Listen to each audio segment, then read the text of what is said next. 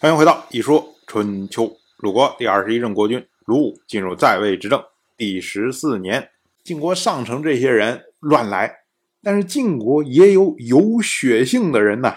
这个人呢，就是晋国下军将栾衍的弟弟栾真。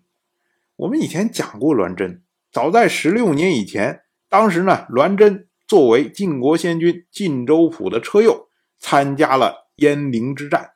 那会儿呢，晋州府的车陷在了泥沼之中。那么呢，正好栾真的父亲栾叔经过，栾叔意思就是说，哎，算了算了算了，你们就换车得了。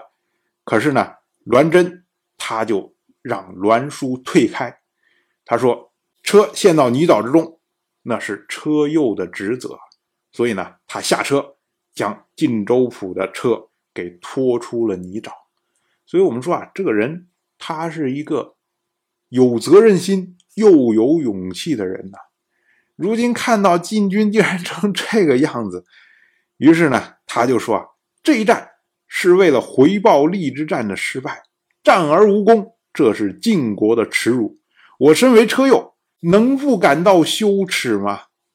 我们要说啊，车右本是以勇猛著称啊，如今呢不战而退，所以他更感羞辱。于是呢，栾真就找到了。晋国的中军佐士盖的儿子士鞅，两个人呢一起冲击秦军，结果栾真战死，而士鞅呢则逃得一命。这一下可把栾岩给气坏了。栾岩马上就去找士盖啊，他说：“我弟弟本来不想去的，是你儿子叫他去的。如今我弟弟死了，你儿子却回来了，这是你儿子杀了我弟弟。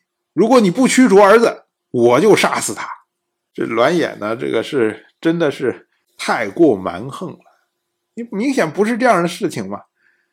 可是呢，他这么着叫嚣，结果就导致士鞅不得不流亡去了秦国。晋国这边乱七八糟，然后呢，诸侯这边呢，除了像鲁国、莒国、郑国、魏国，哎，稍稍有出力之外，其他的这些国家也都是碌碌无为啊。像齐国这次派出了齐国大夫崔杼。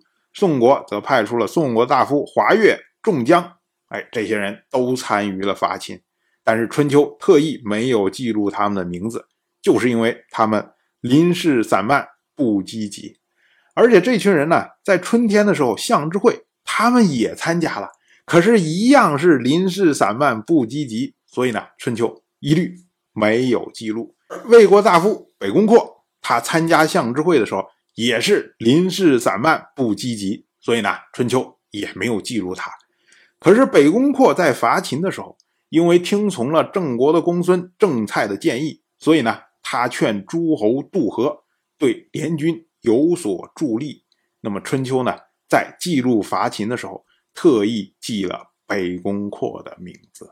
我们再说秦国这边，秦国俘获了晋国的大夫士鞅。那么秦国国君就询问士鞅晋国的情况，他说啊，晋国大夫谁会先灭亡？士鞅回答说，一定是栾氏。那秦国国君就说，是因为他们蛮横吗？士鞅回答说，是的，栾衍的骄横已经太过了，但是呢，还能免于灾难，恐怕要应在他的儿子栾盈的身上。我秦国的国君就问呢，说那为什么呢？施阳就回答说：“啊，民众还在感念先大夫栾书的恩德，就如同周人思念少公，还兼爱甘棠。何况栾衍是栾书的儿子呢？我们要说啊，少公这个是周初的名臣，他呢听讼的时候啊，住在甘棠树之下，那么周人思念他，就不愿意伤害这棵树。”还做了勿伐之诗，就是你不要剪它的枝叶，不要砍这个树的意思。那这首诗呢，实际上就是今天《诗经·少南》的甘棠。士鞅的意思就是说啊，周人因为思念少公，所以可以兼爱甘棠，这是爱屋及乌的意思啊。那栾衍他是栾书的儿子，那晋人思念栾书，自然呢。也会兼爱栾衍，虽然栾衍这个人比较骄横，可是呢，恐怕他还是可以免于灾难的。施阳接着他又说啊：“栾衍一死，栾盈的善还没有影响到别人，栾书施以的恩德却已经不再起作用，那么对栾衍的怨恨也就更加的彰显。栾氏灭亡，恐怕就是在这个时候啊。”结果秦国的国君认为士鞅说的非常的有见地，就为他向晋国请求恢复他的地位。那么世鞅呢，在几年之后就会回到晋国。可能有的朋友会说啊，哎，这秦国这不对呀，这世鞅是来讨伐你啊，然后他这个人有见地、有才能，那不是应该把他干掉吗？否则他回到晋国以后，回头不回来又来对付你秦国吗？其实啊，秦国弱，晋国强。对于秦国来说，那能够碰到晋国有见地的人。当然要视之以善，视之以好，跟他套交情啊！因为他有见地，他有想法，有能力，回到晋国之后必然会升到高位。那将来这一段友情可以作为秦国保护自己的一种手段。所以这是弱国的生存之道。当然，我就这么一说，您就那么一听，感谢您的。耐心陪伴。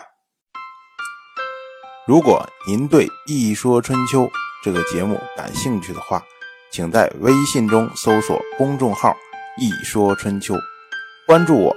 您不仅能得到《一说春秋》文字版的推送，还可以直接和我互动交流。我在那里等待您的真知灼见。